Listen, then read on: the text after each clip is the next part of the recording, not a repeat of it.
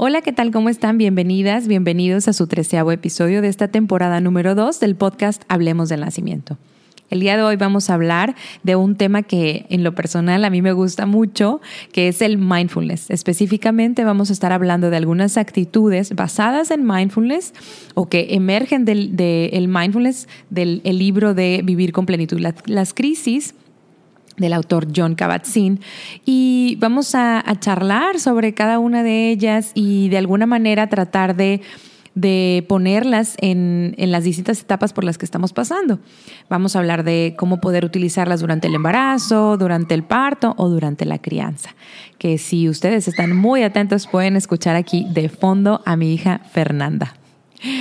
Bueno, em, sin más, me da muchísimo gusto estar aquí con ustedes nuevamente. Em, saben que cualquier, cualquier información, cualquier duda que tengan, cualquier comentario o sugerencia, nos las pueden hacer llegar ya sea a mí o a Pamela en los correos que les vamos a dejar en las notas del episodio.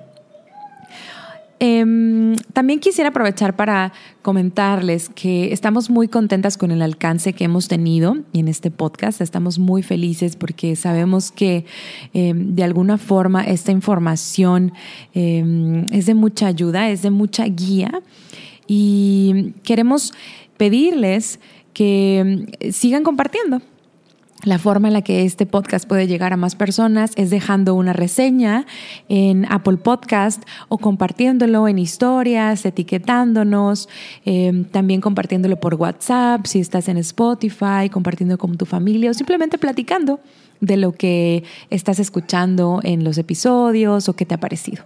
Así es que, bueno, ya sin más rodeo, las dejo con esta primera parte de las actitudes mindfulness. Gracias.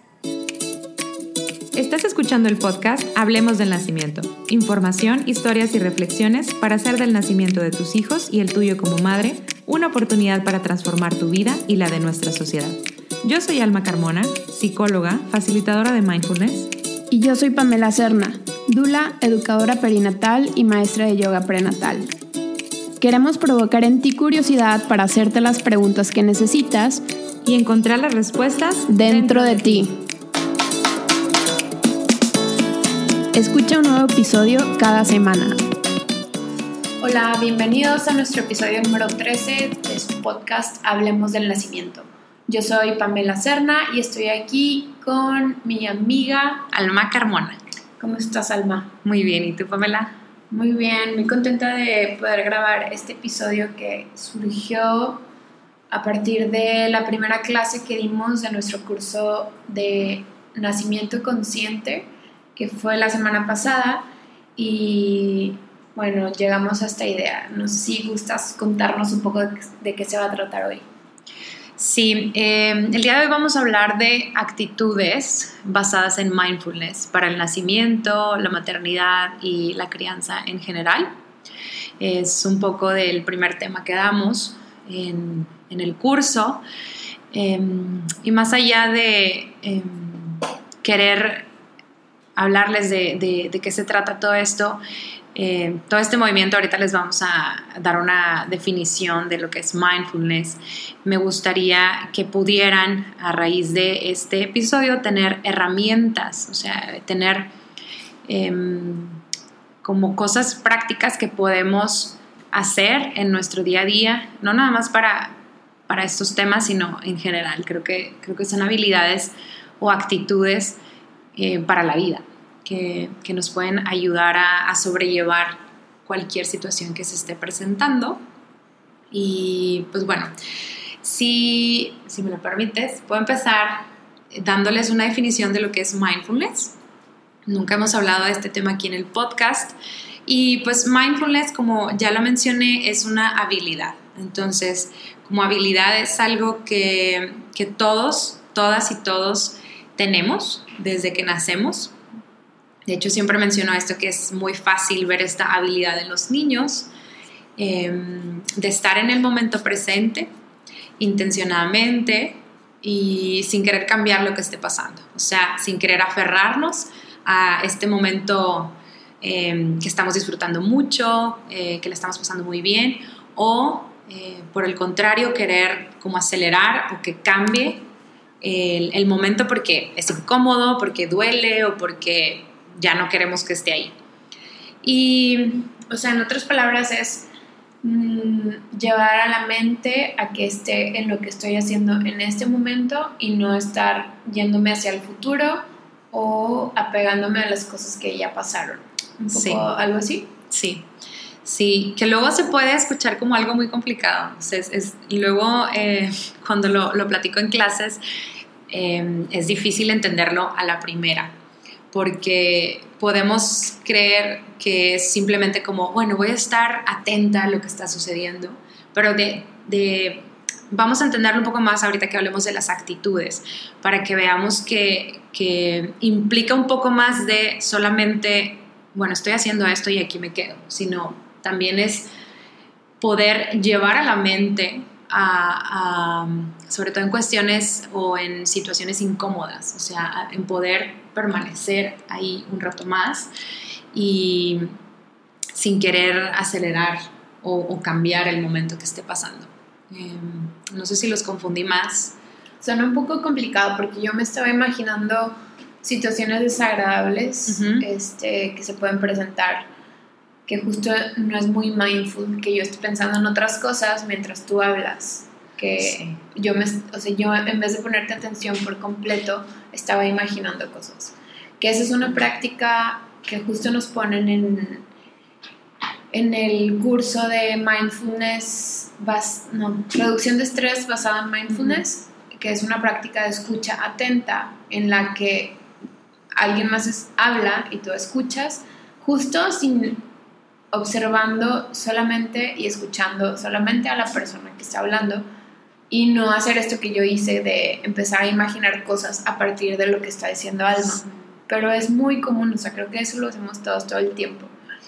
Pero eh, bueno, yo me imaginaba algo incómodo, por ejemplo, pues tan sencillo como un dolor, como un cólico menstrual este, porque es incómodo y tampoco me quiero quedar ahí para siempre.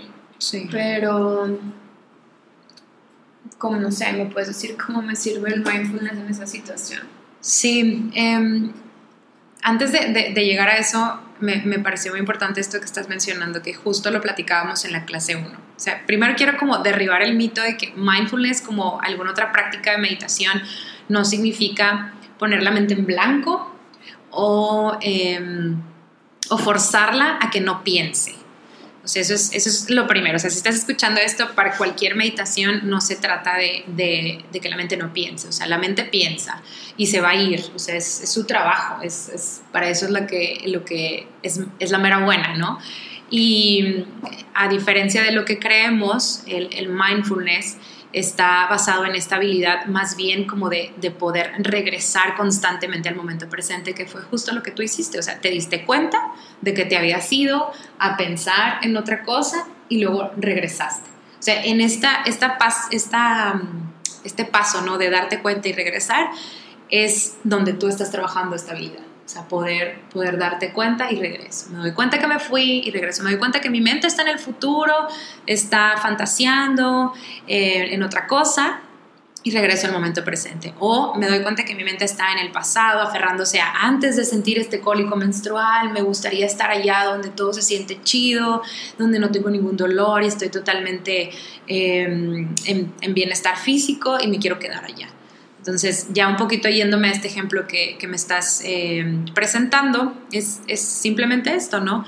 Poder eh, estar con las sensaciones corporales. Las sensaciones o la respiración son de muchas meditaciones, igualmente el mindfulness, son herramientas que nos, nos permiten anclarnos en el momento presente. Cuando estamos en el cuerpo, cuando estamos en la respiración, no podemos, no podemos estar en otra parte. O sea, la, mente no puede estar en el cuerpo y al mismo tiempo estar pensando en lo que voy a cocinar el día de mañana.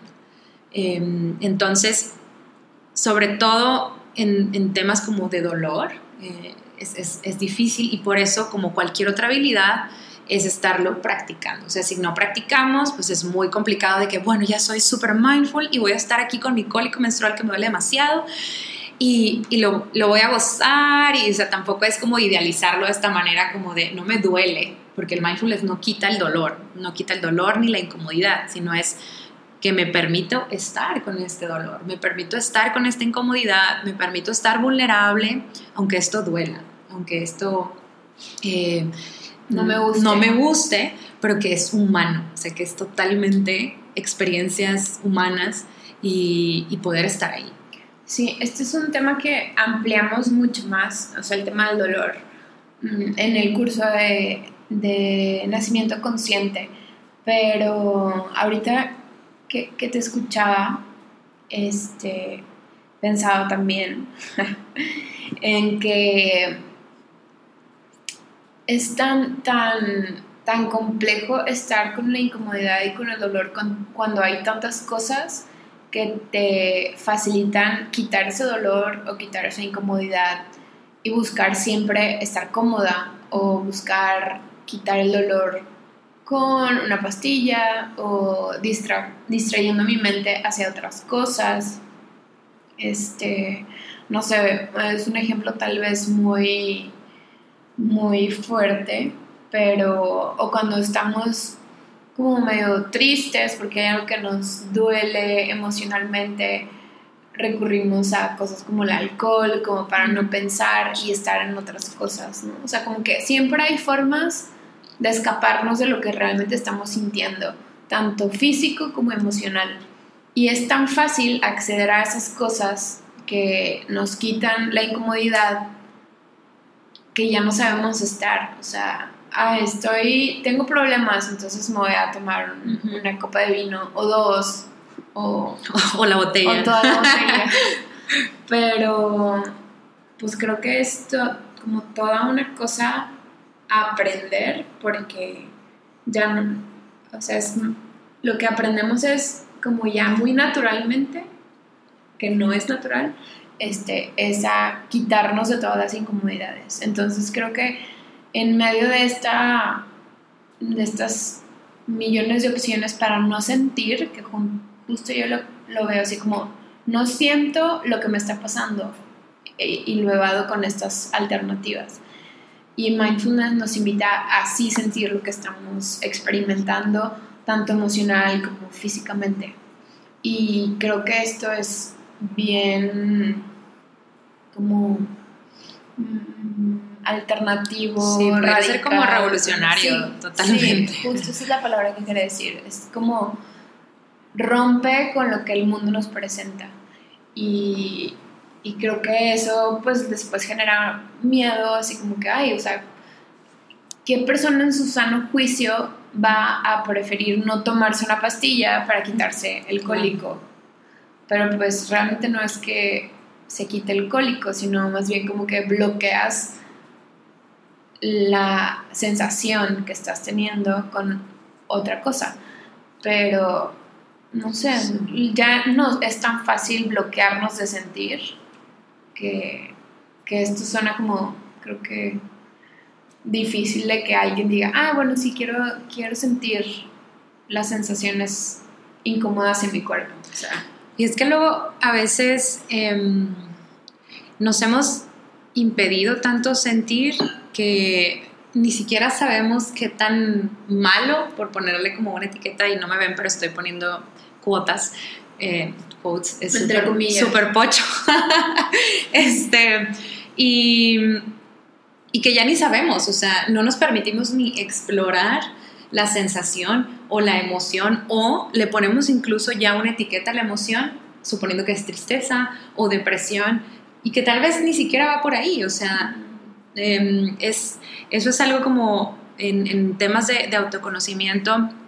Luego es algo que invito mucho a las chicas con las que llevo a trabajar, las mujeres, em, a que detente tantito y antes de, de, ya decir qué es lo que va a pasar, yo anticiparte o ponerle una etiqueta, puede ser que ni siquiera es una emoción negativa eh, o, o, positiva, o sea, no, no sabemos.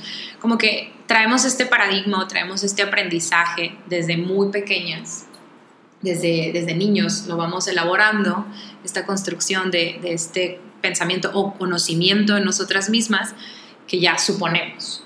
Y, y, tal vez ni siquiera es así, tal vez ni siquiera es un dolor tan intenso, porque aquí aparte, suponiendo o poniendo el ejemplo del nacimiento o del parto, a veces es mucho lo que ya traemos de afuera, la experiencia que te contó la vecina o la película súper horrorífica que viste de la mujer eh, siendo, eh, pariendo en el hospital gritando horrible, ¿qué es lo que traes?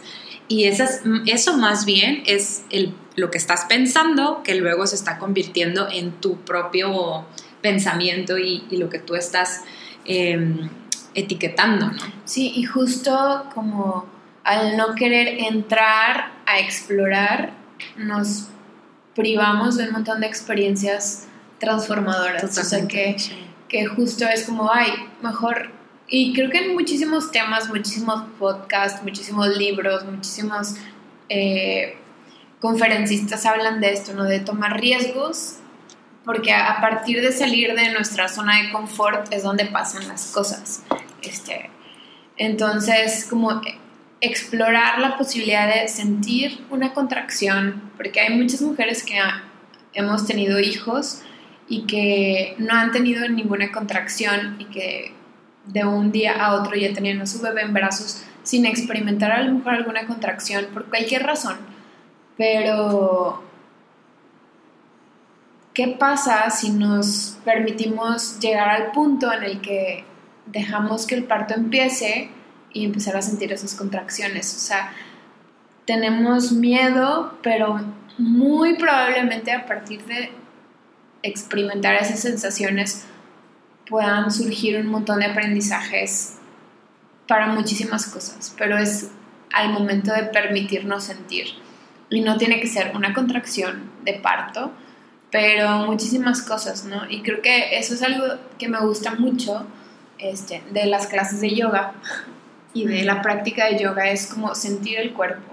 O sea, sentir cuando todo el tiempo estamos invitados a no sentir, y hay muchas prácticas como atención plena, o sea, mindfulness o yoga o la meditación, que nos invitan a estar con lo que está pasando y eso es muy, o sea, como una oportunidad de aprender muchísimas cosas que de otra forma no puedes acceder.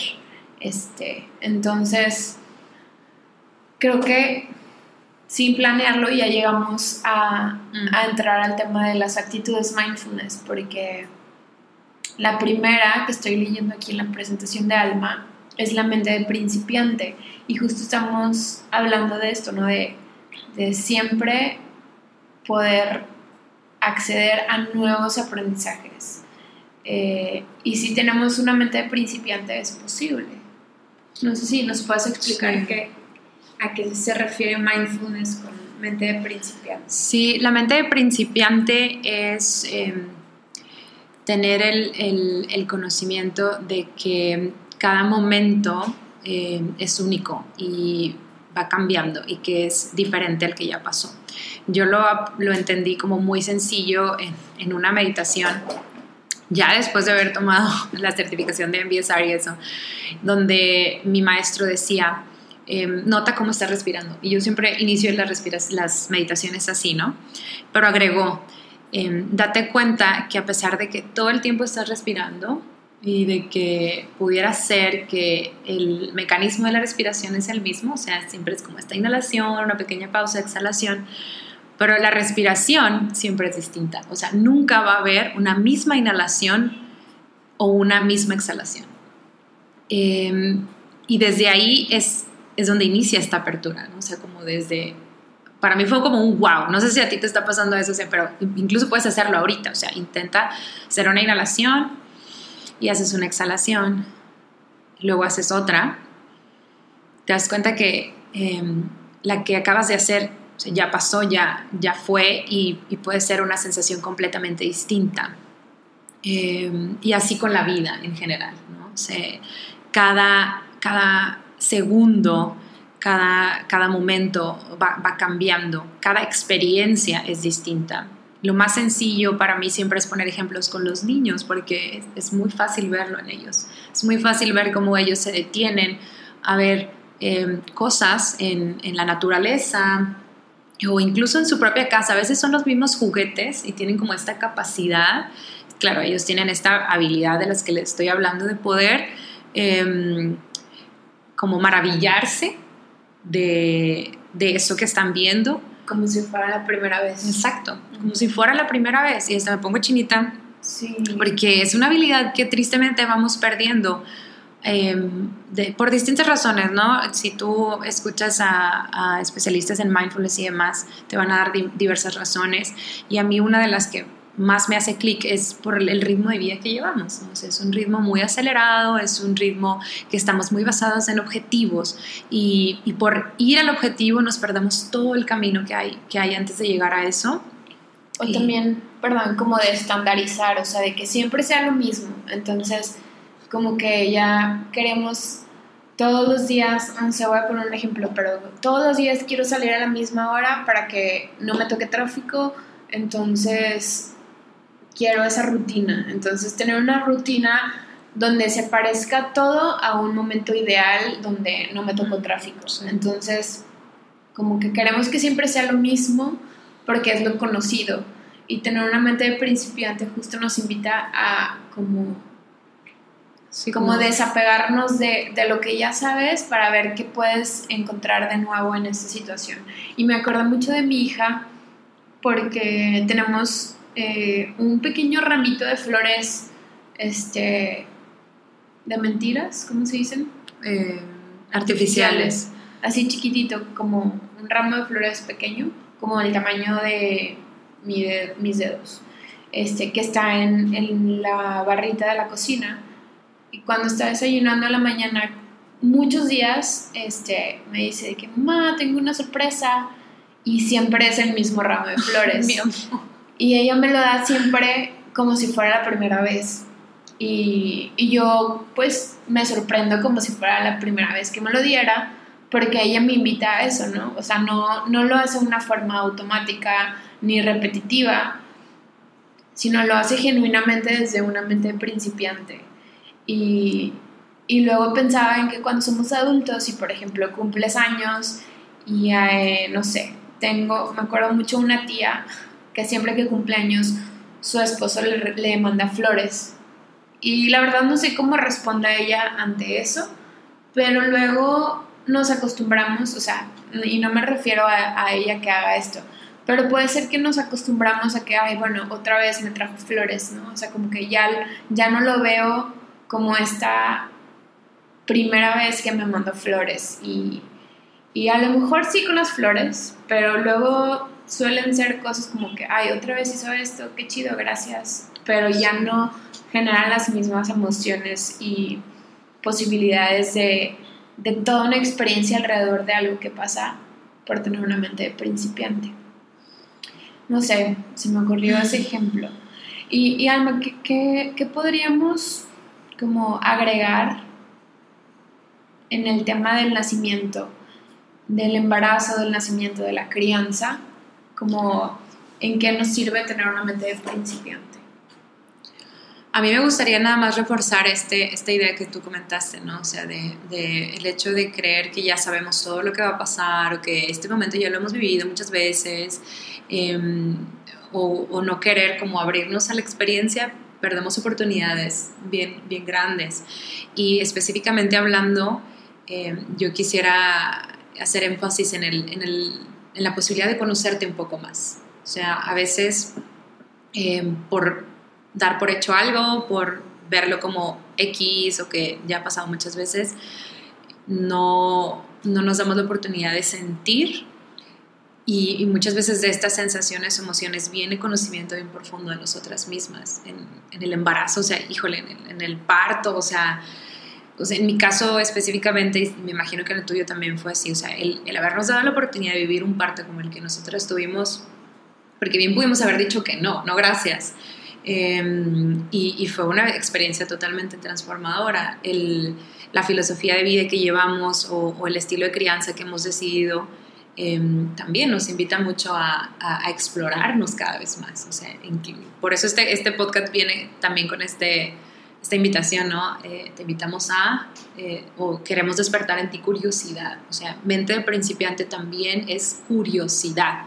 Tener curiosidad de qué está pasando contigo cuando esto sucede. Por ejemplo, en un berrinche de tu hijo, más allá de enfocarte en el berrinche de tu hijo y de, ay, este está haciendo esto, está haciendo lo otro, qué vergüenza, está pataleando, me está pegando, o es un más bien, ¿qué está despertando en mí el berrinche que está haciendo mi hijo? O sea, más allá de que ya sea el veinteavo berrinche el día, o sea, es qué está pasando conmigo. O sea, no, no sé.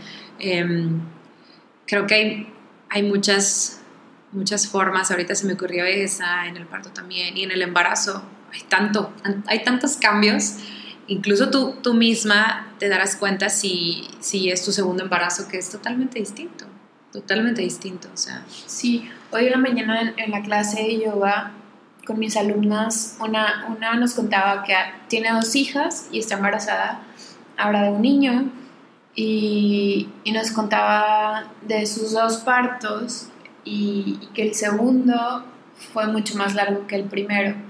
Cuando pues ya con una experiencia previa te creas una expectativa de cómo va a ser el segundo y pues no, o sea, te trae es toda una experiencia diferente y justo tener como un montón de expectativas te hace decir, no, pues yo ya me la sé como es y justo los bebés siempre les digo que son nuestros maestros porque nos traen estas enseñanzas a veces muy duras y a veces este, dolorosas o duran demasiado tiempo como el segundo parto de esta mujer, pero que seguramente nos podemos aprender muchísimas cosas de, de este tipo de situaciones.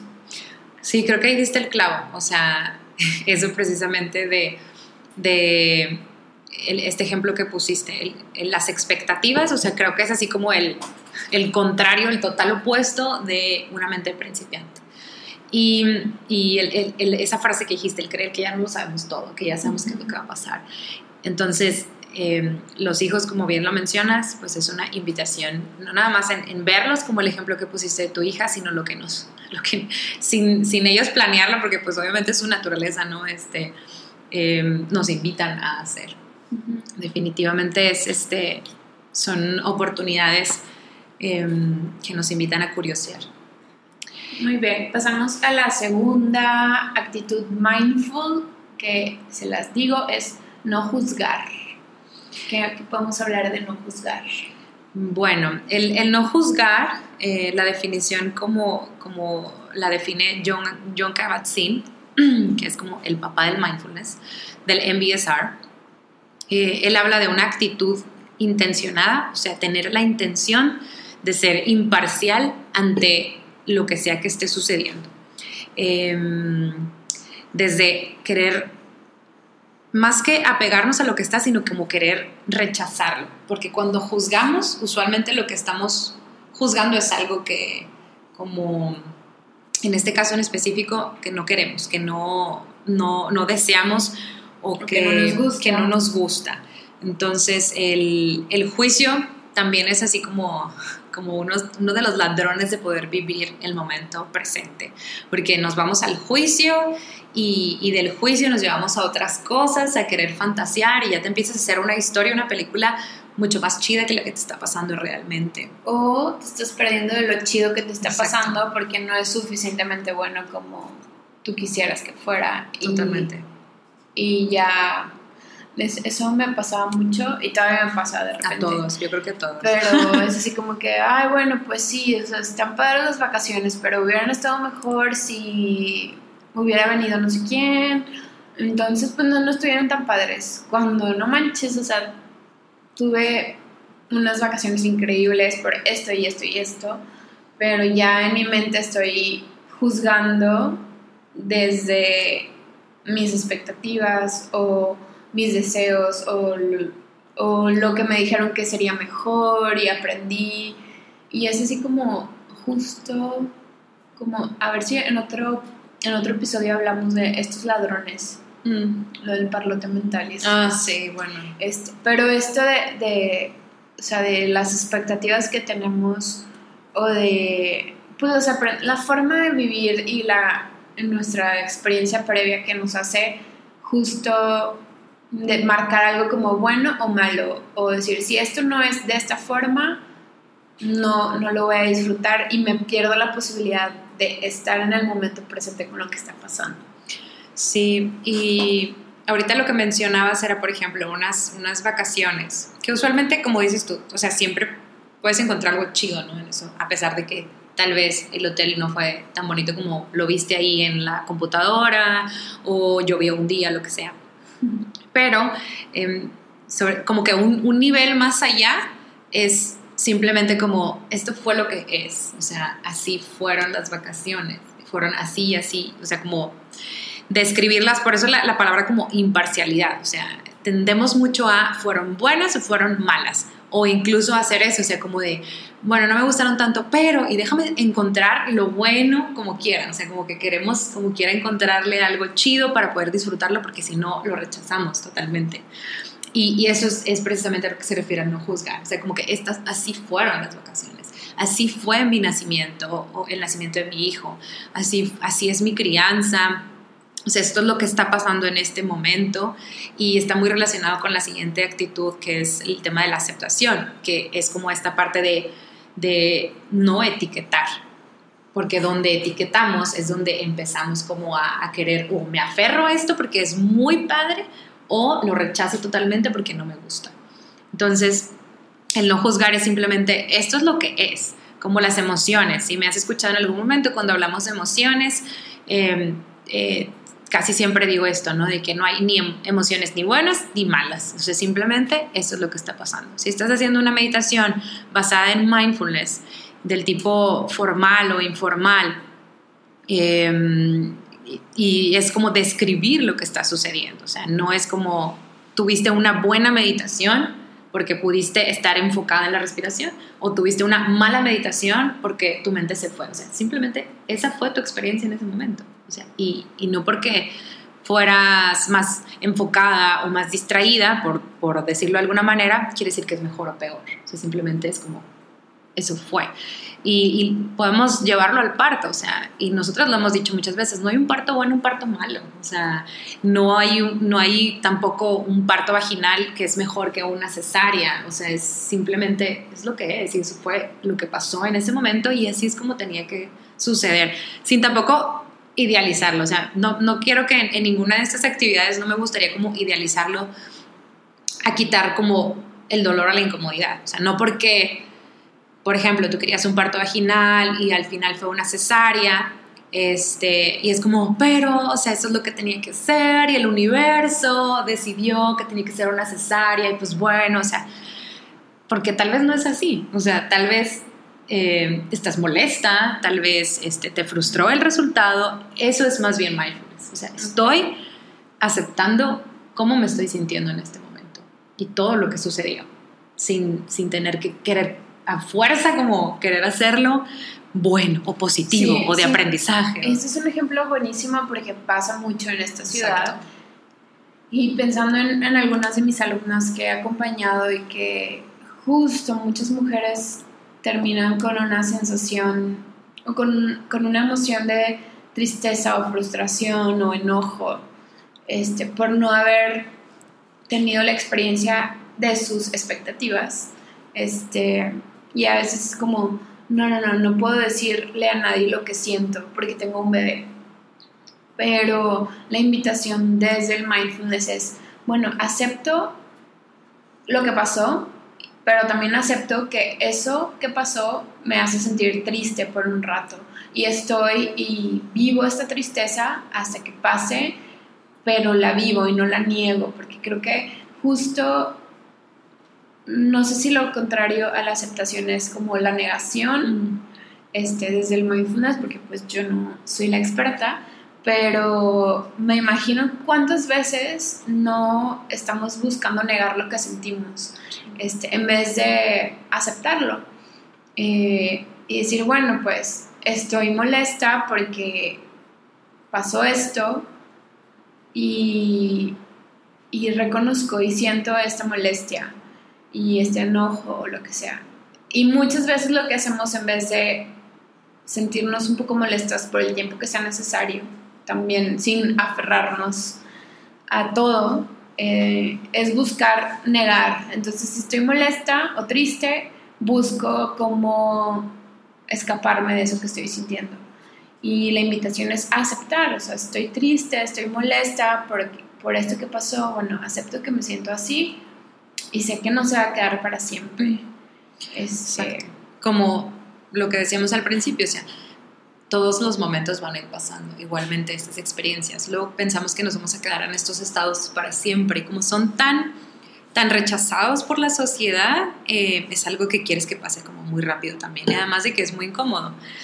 Eh, pero justo nos estamos yendo a la tercera actitud, que es la de aceptación, y quería nada más leerles la definición que tengo aquí, es precisamente resistencia, y, habla de cómo la resistencia es la causa del sufrimiento. Luego vamos a tener que hacer un episodio para hablar de dolor y sufrimiento, que son cosas totalmente distintas. O sea, un, un, dolor eh, físico por alguna enfermedad o por alguna, algún cambio, como lo es, por ejemplo, el parto, que es un, dolor eh, que, que, bueno, que invita, no quería como spoilear, pero sí es como un dolor más bien transformacional. Eh, y a diferencia de lo que es eh, el dolor o más bien el sufrimiento por querer que las cosas sean distintas. O sea, eh, está, como lo mencionaba Pamela, estoy totalmente de acuerdo con que aceptación eh, es el opuesto de, de, esta negación. Y aquí quiero hacer un paréntesis porque creo que es algo muy común, que lo escucho mucho en mujeres que están embarazadas, en mujeres que, que somos mamás y, usualmente cuando hay emociones Em, etiquetadas como negativas, como por ejemplo la tristeza, la soledad, la nostalgia, la frustración, el enojo, tendemos a no nada más negarlas, sino a veces incluso las reprimimos y todavía hay otras que, que tenemos como estas habilidades de aparte pongo una sonrisa todo el tiempo y, pretendo estar feliz con algo que realmente no me hace sentir feliz. ¿Por qué? Algunas razones, por ejemplo, son, es que si me pongo a llorar porque estoy triste, le va a hacer daño a mi bebé que está en mi panza. O es que si mi hija me va a ver llorar o mi hijo me ve llorar, va a pensar que es su culpa porque estoy llorando. O eh, incluso a veces lo hacemos con la familia también. O ahorita que mencionas esto de las embarazadas, este, o cuando una, una, chica alguna vez me escribió que cuando estaba dando, dando pecho a su bebé, de repente le daban muchas ganas de llorar y estaba, o sea, bueno, me dijo, es que a veces quiero llorar cuando, y no sé si eso le hace daño a mi bebé. Y, y luego también cuando estoy con mis alumnas de yoga prenatal, durante las relajaciones al final, pues a veces empiezan a surgir un montón, o sea, vienen estas sensaciones y estas emociones y a veces están presentes el miedo, este, o la tristeza por lo que estás soltando de, de, tu ser mujer individual que no tiene que preocuparse por nada y ahora vienen un montón de preocupaciones y te sientes un poco angustiada o triste o preocupada. Y algo que les digo mucho es eso, de que está bien sentir lo que sientes y que eso es una frase que dicen mucho en las clases de yoga para niños, y es algo que yo le digo mucho a las mamás, está bien sentir lo que sientes y justo es irle enseñando a, los hijos y a las hijas desde la gestación que una mamá a veces siente tristeza, a veces siente miedo, a veces está enojada, a veces está muy feliz y se los vamos compartiendo, ¿no? Como que podemos procesar estas emociones, las que vengan, las que lleguen por lo que estoy viviendo y está bien sentir lo que siento. Y, creo que esa es una enseñanza bien, bien bonita y que yo la, la, veo también con mi hija, ¿no? O sea, que a veces me dice, mamá, estás enojada, cuando evidentemente estoy enojada, pero pues también le enseño que a veces las personas se enojan. Y si estoy triste, también le puedo decir, ay, mi amor, estoy triste por esto, de que, ay, estoy muy feliz, pero que no son cosas que buscamos esconder o reprimir, porque estas cosas y estas emociones que reprimimos van a ir creciendo más y más hasta que nos rebasen. Entonces es como ir, ir aceptando lo que sentimos y a partir de, de la experiencia de cada una, como mamá o papá, si los que nos escuchan tienen hijos o quieren tener, pues es eso. O sea, si nosotros podemos aceptar lo que sentimos, podemos enseñar a nuestros hijos e hijas a aceptar lo que están sintiendo. Sí, no tienes ni que decirle de que mi amor, o sea, ¿sabes cómo puedes aceptar la emoción del enojo? Mira, lo que puedes hacer es, o sea, no, simplemente, como sabemos, ellos nos están observando todo el tiempo y si tú te permites llorar y ellos se acercan porque conforme van creciendo, se van acercando más y te van preguntando qué es lo que está pasando. Em, es decirles, sí, estoy triste em, y se vale estar triste, se vale llorar cuando estás triste, se vale estar enojado. ¿Y qué podemos hacer cuando estamos enojados? Por ejemplo, a mí mi hija me ve que em, cuando estoy enojada a veces me, me, voy un rato, o sea, me voy a respirar un rato. O, o ese día medito más, o ese día bailo, por ejemplo, porque es algo que me gusta hacer y no tengo que ni siquiera explicarle. O sea, ella, ella lo va a ir viendo y conforme va creciendo va entendiendo de que se vale todo esto, porque todas las emociones son válidas. Y todavía irnos más allá, cada una de estas emociones que, que tengamos nos, nos invitan a conocernos. ¿Por qué me siento de esta manera? ¿Para qué me siento triste? ¿Para qué me siento ansiosa? Y em, un poco como para, para ir cerrando el, el la actitud de, la aceptación. También quería nada más regresarme a, cuando estás eh, embarazada o, si estás lactando, porque luego hay muchos mitos. O sea, yo recuerdo estar lactando a mi hija o estar embarazada y tener ganas de llorar. Recuerdo a mi abuela o, familia, y no nada más yo, o sea, sino hay otras que, que hay mitos acerca de que se te va a cortar la leche o de que la, leche se va a echar a perder, eh, que tal vez o sea, en ese entonces a mí me, yo me acuerdo que me reí mucho, pero hay muchas personas que, que creen que eso puede ser posible, eh, que se va a hacer rancia o que eh, le vas a hacer daño a tu bebé. Entonces, a pesar de que tú pienses tal vez que tu bebé no te entiende, eh, incluso esto es también para ti, el poder decir, estoy triste por esto y esto, y esto no tiene nada que ver contigo simplemente estoy triste por esta situación que me pasó, o estoy enojada y no estoy enojada contigo, o tú no me hiciste enojar, o sea, yo eh, estoy reaccionando de esta manera ante esta situación que pasó. Igual aquí estoy hablando con un léxico como muy formal. Y, ustedes lo van a ir eh, modulando, ¿no? Este, dependiendo de la edad de sus hijos, pero la idea principal es esto, o sea, que se vale, todas las emociones son válidas. Y este tema de esta actitud precisamente de la aceptación creo que es un, eh, un, punto de, inicio para, para, todo el tema de, la transformación, de, transformar el, sufrimiento a, simplemente tener una actitud de apertura hacia lo que sea que nos esté sucediendo. Y pues, ¿quieres agregar algo más, Pamela? Creo que podemos dejarlo por hoy. Este, esas fueron las primeras tres actitudes mindfulness, que nos faltan otras cinco, este, que las veremos en el siguiente episodio. Pero para recordárselas, eh, la primera es mente de principiante, la segunda es no juzgar y la última es la aceptación. Y, y se las dejamos como como de tarea para que dentro de la experiencia de cada una o cada uno de los que nos escuchan, dentro de la vida y lo que está pasando hoy, eh, veas si alguna de estas te sirve para estar más presente y, y, disfrutar más y aceptar lo que está pasando, aunque a lo mejor no se puede disfrutar tanto. Este, y los esperamos que escuchen nuestro siguiente episodio de la próxima semana porque ahí vamos a continuar con estas actitudes. Así es. Muchísimas gracias por estar aquí y nos vemos la próxima semana. Adiós.